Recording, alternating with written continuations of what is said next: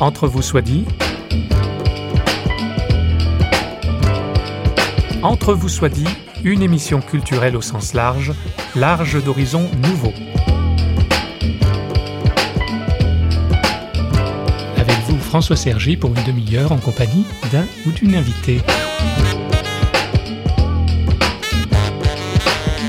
Ces vitraux, vraiment, parlent. Les images ne sont pas muettes, elles invitent à l'écoute. Elles invitent. On n'est pas obligé de répondre, évidemment. Ces vitraux sont ceux de la cathédrale de Bourges et notre invité François Thomas nous donne à entendre son message. Un message qui a traversé les siècles et les guerres passées. À la base du premier pilier, à gauche de l'entrée principale, cet écu est sans doute un hommage rendu aux pèlerins de Monseigneur Saint-Jacques. Arborant la coquille, il cheminait Vézelay, la Charité-sur-Loire, Bourges, ville-étape. Bourges les accueillait de loin, par-delà ces marais où Jules César évita de s'embourber lorsqu'il mit le siège devant la fière cité d'Avaric. Toujours vaillante sous le soleil, après huit siècles, la première pierre fut posée en 1195, elle n'attend que notre regard pour le séduire. François Thomas, plus de 90 ans, n'est pas originaire de Bourges, mais jeune enseignant, appareil photo en bandoulière, il tomba sous le charme de la cathédrale de Bourges dans le centre de la France. Une passion qu'il partage puisqu'elle a donné lieu à publication, un album de 382 pages, près de 3 kilos, Saint-Étienne de Bourges, cathédrale vivante, un silence qui parle, et trois DVD, la parabole du Fils prodigue, précédée d'une introduction historique, le DVD intitulé Au grand matin, sur la thématique de la résurrection et du jugement dernier, et enfin la Nouvelle Alliance. Notre invité caractérise sa démarche en introduction à l'entretien qu'il nous a accordé. J'ai une approche spirituelle, on peut dire ça comme ça? Ah oui, spirituelle, c'est sûr. Mm. Plus centrée sur justement le message spirituel. Oui, parce que la plupart des personnes, des guides ou autres, s'intéressent au quoi, au quand, au comment a été réalisée cette décoration, cette architecture, etc. Ça, c'est l'histoire de l'art. Mais l'histoire de l'art néglige trop, à mon avis, pas complètement, mais trop, la source. C'est simple, sans, sans Jésus-Christ, nous n'aurions pas ni de, de, cathédrale, ni de croix de carrefour, euh, ni de monastère, ni de baptistère, etc., etc. Nous n'en aurions pas parce que sans lui, il n'y en aurait pas. C'est clair. C'est la foi de l'Église qui a fait ces églises-là. Mais c'est la foi en Jésus-Christ. Oui. Moi, je remonte à la source, carrément. Je ne dis pas que je néglige le reste, mais le reste vient après. C'est de la source que va découler l'interprétation de cette source, avec un but, conversion, métanoïa, conversion du cœur. Et c'est une invitation à, à relire, à lire les Écritures. Oui, les lire en espérant les vivre. Parlons-en justement des Écritures, de la Bible, du premier livre des rois, plus précisément dans l'Ancien Testament. David est roi, mais ayant du sang sur les mains, la construction du temple, appelé Maison de Dieu, lui est refusée. C'est son fils, Salomon, qui fera exécuter ce grand œuvre. Mais il se pose cette question, et nous avec lui, Dieu habiterait-il vraiment sur la terre? Le ciel et le ciel du ciel ne peuvent te contenir, combien moins cette maison que j'ai bâtie. Fin de citation. Sage remarque. Pourtant, le Dieu d'Israël accepte que son nom soit associé à un lieu et même en Jésus-Christ, Dieu vient prendre corps parmi les humains, ce qui fait écrire à Fabienne Pasco de Télérama peu de religions incite ainsi au dévoilement et non à l'initiation secrète, à la découverte et non à la dissimulation. Mais revenons à nos pierres et vitraux que François Thomas fait découvrir, révélant un peu de lui-même et surtout, il renvoie à la source, comme il appelle, à la Bible. Ma cathédrale de référence, c'était et c'est encore Chartres. Bourges est arrivé tardivement, et ce n'est que très progressivement que j'ai pu, j'allais dire, décoder le message de cette cathédrale. C'est Bible à la main que vous avez décodé la cathédrale de Bourges. Ah, bien sûr. Sans la Bible et ses commentaires, ses commentateurs, les pères de l'Église, je n'aurais sans doute rien trouvé. Vous parlez d'une cathédrale unique euh, au monde, euh, enfin, qui se distingue de la cathédrale de Chartres. Quelle est sa spécificité? En quoi est-elle unique? Si je compare à Chartres, eh bien Chartres a eu la chance d'être copié dans toute l'Europe. Bourges n'a pratiquement pas été copié, sauf et partiellement à Burgos, Bourges, Burgos. En Espagne. En Espagne et au, au, Mans, un peu en France, enfin par morceaux. C'est vous dire que elle est isolée par rapport aux autres cathédrales de son époque, c'est-à-dire du XIIIe siècle. C'est en fait la troisième cathédrale construite au même endroit qui est le point culminant de la ville. Elle succède à une cathédrale romane qui d'ailleurs a été démolie pour être remplacée par la gothique, mais rapidement parce que la cathédrale romane ne datait que d'une cinquantaine d'années avant. On a d'ailleurs récupéré des éléments de la cathédrale romane pour les employer. C'est les deux portails nord et sud. Il y avait un chef d'orchestre. Il y avait un architecte génial qui justement se distingue et distingue l'édifice de Bourges de tous les autres. Et on n'en connaît pas le nom. Dans son humilité, il n'a pas laissé trace de son nom. On l'appelle le maître de Bourges parce qu'on ne savait pas comment l'appeler.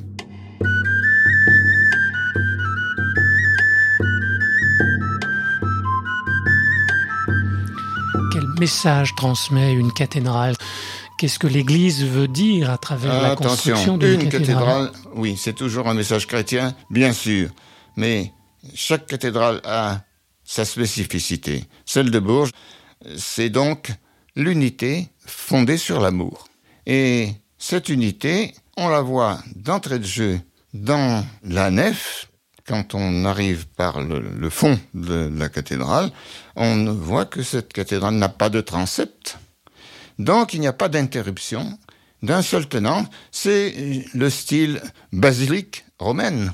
Donc euh, unité et amour. Unité fondée sur l'amour. Fondée sur l'amour. C'est grâce à l'amour qu'on peut obtenir l'unité, voilà. Unité autour de quoi alors? De Jésus. Mais je veux dire dans la cathédrale, ça se matérialise comment? Eh bien, ça se matérialise par le fait qu'il n'y a pas de transept, donc les bras de la croix qui sont représentés symboliquement par les transepts des autres cathédrales eh, n'existent pas à Bourges. Mais il y a aussi la Trinité représentée par les trois niveaux où se situent les vitraux. Et il y a cinq nefs, la nef centrale, les deux grands collatérales et les deux plus basses, à droite et à gauche. Donc cinq nefs, comme les cinq plaies du Christ. Quand on parle de nef, alors il y a tout un langage. Hein. Là, je vois le titre Le plus beau vaisseau gothique du monde. La cathédrale comparée à un vaisseau? Oui, c'est un vaisseau renversé. Renversé. Et oui, puisque la voûte correspond à la quille du vaisseau. la décoration donc des cinq portails est organisé de façon à ce que le Christ soit placé au centre et que à sa droite et à sa gauche, on ait, on pourrait dire, les étapes du chemin chrétien. Donc voilà les plus proches du Christ. À sa droite sa mère, à sa gauche Saint Étienne. Et puis quand on s'éloigne, toujours à la droite, on trouve le fondateur de l'église du Berry, c'est-à-dire de Bourges en fait, euh, c'est-à-dire Saint Ursin, et à l'autre extrémité, l'évêque, l'archevêque présent à l'époque de la construction, Guillaume du Donjon, devenu Saint Guillaume. Et Saint Ursin, c'était qui? Saint Ursin, c'était le premier évangélisateur des Bituriges. Les, gens de Bourges. Oui, les, les Bituriges, étaient donc les habitants de Bourges et de la région.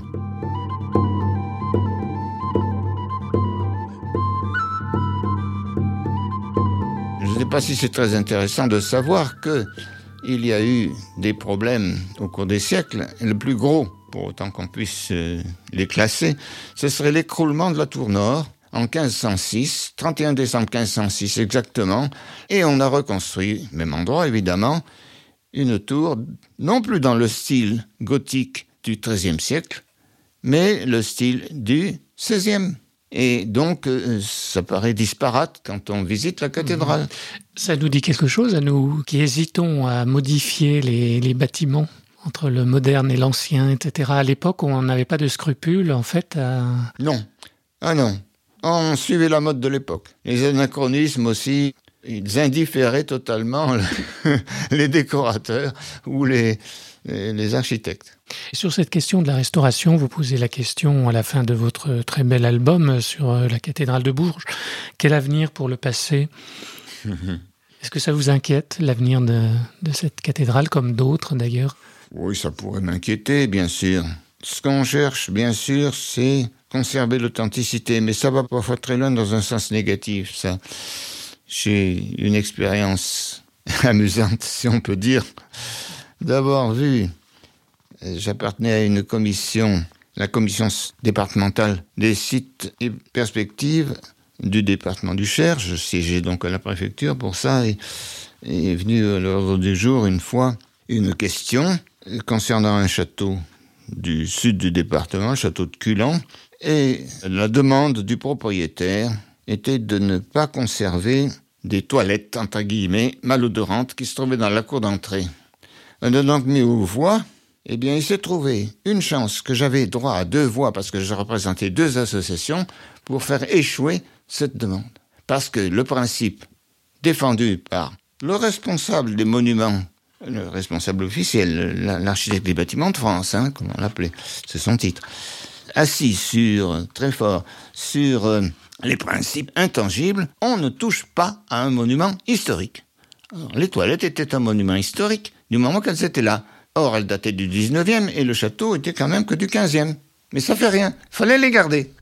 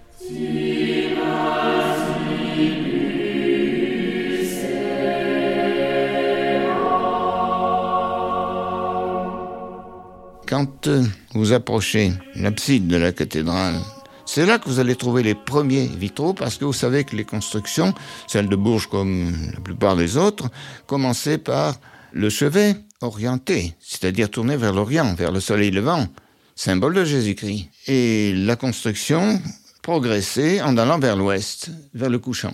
Voilà comment ça se passait dans le temps. Qu'est-ce qui représente alors ces vitraux? Les vitraux du XIIIe siècle, car il y en a eu d'autres après. Ils sont programmés comme peut-être nulle part ailleurs. Et ils sont situés à trois niveaux. Les plus hauts comportent des grands personnages qui occupent tout le vitrail. Ce sont des prophètes à gauche, c'est-à-dire, enfin, côté nord. Côté de l'ombre qui ne voit pas le soleil. L'ombre des temps qui attendaient la lumière du monde, Jésus-Christ. La lumière du monde arrive au centre. Et en face, donc côté sud, dans le soleil, la lumière du monde a été vue par les apôtres, et c'est les apôtres qui vont occuper la galerie supérieure des vitraux.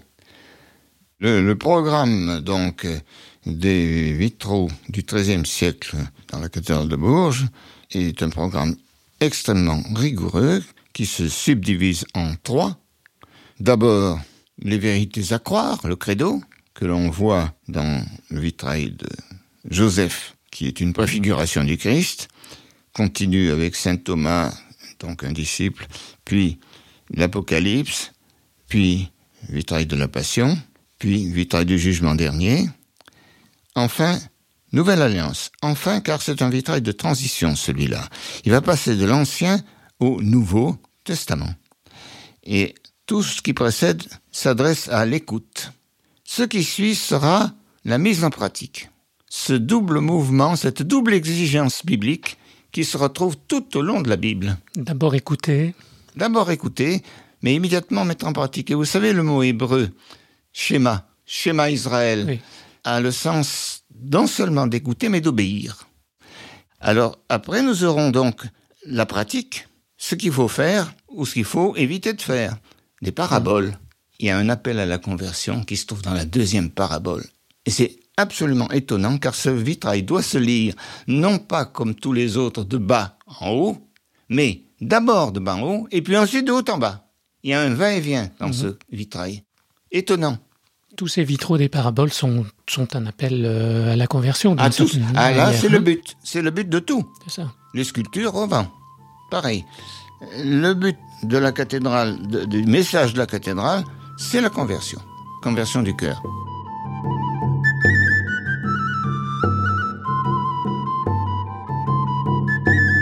Les gens de l'époque étaient illettrés.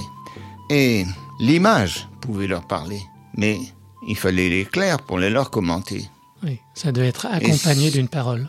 Bien sûr.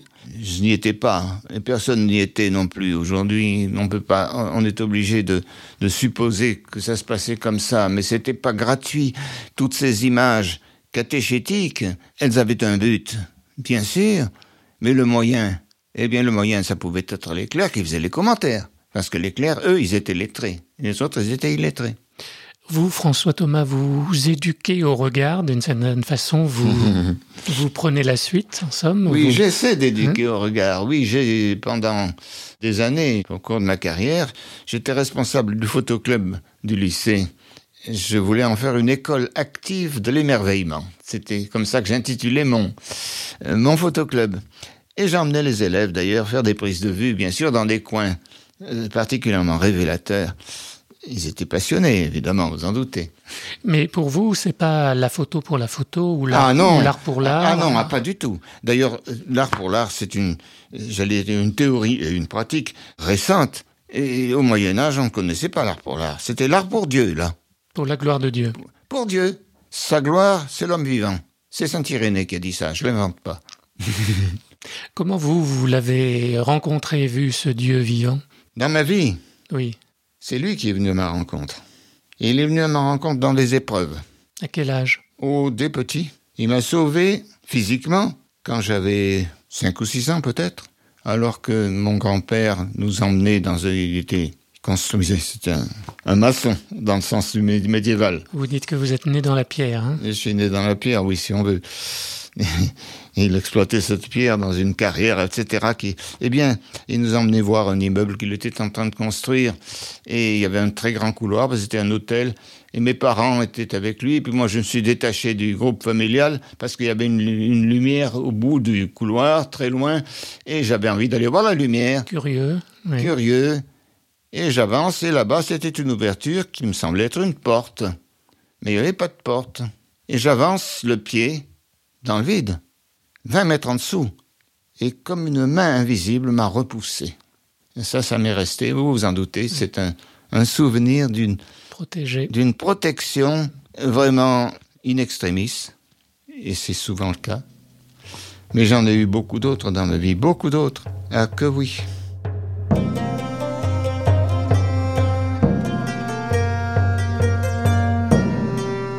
Avant de nous quitter, parole est donnée à un protestant, Berrichon, Philippe Malidor, que nous avons rejoint à Bourges même, où il habite. C'est grâce à lui que la rencontre avec François Thomas a pu se faire. Nous avions une ou deux petites questions à lui poser. Philippe Malidor, bonjour. Bonjour. Vous êtes journaliste, écrivain, vous travaillez pour Réforme notamment. Hmm. Vous êtes protestant, actif dans l'Église protestante unie de France euh, de sensibilité évangélique. Vous connaissez bien aussi le milieu des églises évangéliques. Tout oui, oui. Et nous sommes ici sur le parvis de la cathédrale de Bourges, votre cathédrale, puisque vous êtes euh, Berrichon quasiment à 50%, m'avez-vous dit? Oui, c'est ça. Et puis, euh, bon, j'ai toujours vécu dans la ville ou dans la région immédiate, donc dans le département en tout cas. Voilà, c'est vraiment ma terre. Alors, les protestants ont connu, euh, comme les catholiques, les guerres des religions. Les protestants mmh. manquaient de temples à un moment donné. Comment se fait-il qu'un protestant puisse s'attacher à une bah, cathédrale? Figurez-vous que cette cathédrale a même été brièvement temple protestant. Pas, pas longtemps, hein, euh, quelques semaines ou quelques mois, mais elle a été temple protestant. Et puis, elle plaît beaucoup aux protestants parce que c'est une cathédrale Saint-Étienne et non pas Notre-Dame déjà. Donc euh, sur le plan de certains cultes annexes, euh, ça pose pas trop de problèmes. D'autant plus, euh, oui, et alors d'autant plus qu'elle a une iconographie extrêmement biblique. Comme vous pouvez le voir par exemple sur ce portail du jugement dernier ou sur le portail de Saint-Étienne qui reprend le texte des actes des apôtres euh, tel quel, de, la lapidation d'Étienne avec Saül de Tarse qui garde les vêtements des, bourreaux. De même, il y a tout un programme iconographique au niveau des vitraux qui est vraiment un programme catéchétique avec une, une très belle part faite à la Bible. Alors on ose entrer ah, tout à fait. On y aura plus chaud que dehors. Voilà. On en profite pour répondre à cette question euh, qu'on se pose souvent. C'est la raison pour laquelle les protestants évangéliques se préoccupent en fait assez peu de leurs édifices, de leurs locaux, du lieu de culte Bon, il y, a déjà une question d'argent, en tout cas en France, puisque les, églises évangéliques et même protestantes sont, petites, donc peu, peu fortunées. Et puis, bon, il y a toujours cette méfiance vis-à-vis des images, hein, qui est une méfiance euh, protestante. Alors, on sait que la, plupart des protestants, enfin, dans la réforme, euh, acceptaient les images à condition qu'elles aient une vocation pédagogique. Ce qui est d'ailleurs bien le cas ici, dans cette euh, cathédrale, pour l'essentiel. Ces édifices sont une lourde charge aussi. C'est pris en charge par qui? Ah bah C'est par l'État. Un monument historique, donc euh, c'est pris en charge par l'État maintenant. Il faut être reconnaissant à l'État d'entretenir des édifices religieux. Ça, c'est une particularité euh, de notre pays, quoi. Euh, mais c'est vrai que c'est un sujet de reconnaissance. Il faut dire que c'est tellement splendide que ça serait dommage de laisser tomber ça en ruine, franchement.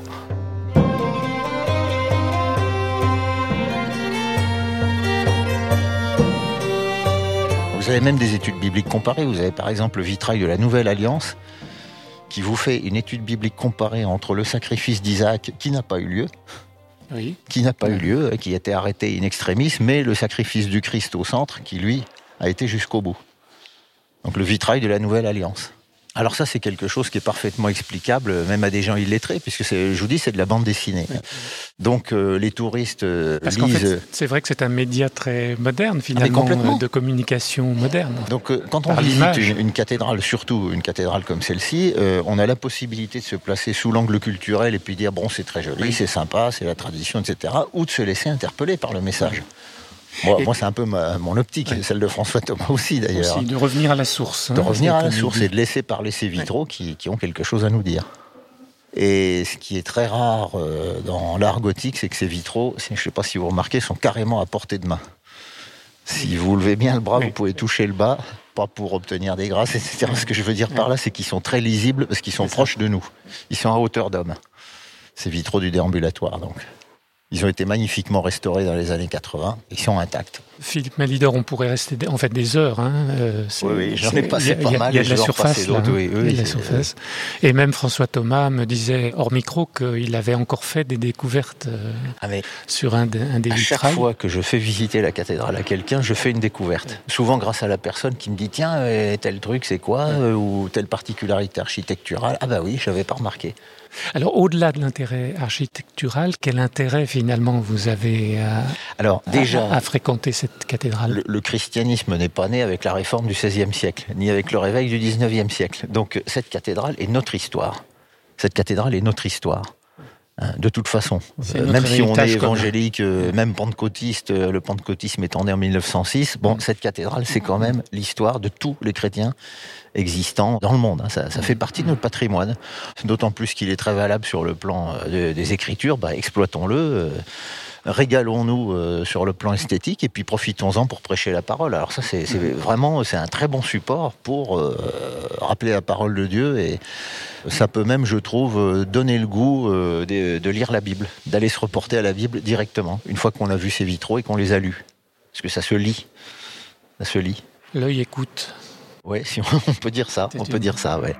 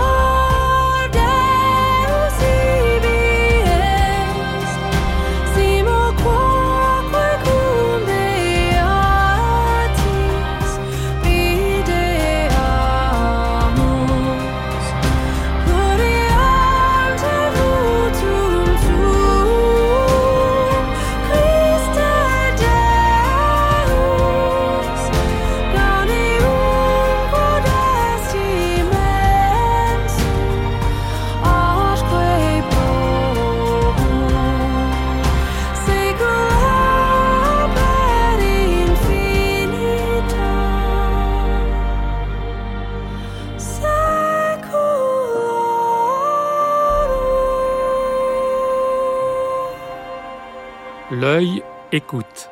Belle expression à laquelle François Thomas fait référence et Paul Claudel en est l'auteur. On aime, en terre de France très laïque, à séparer le culturel du cultuel. La visite de la cathédrale de Bourges interpelle, appelle à discerner un Dieu toujours parlant et à qui on peut rendre un culte en toute liberté. Avant de nous quitter, je vous rappelle que nos émissions sont toutes disponibles sur notre site parole.fm. Au revoir et à bientôt dans Entre vous soit dit, une émission signée Radio Réveil.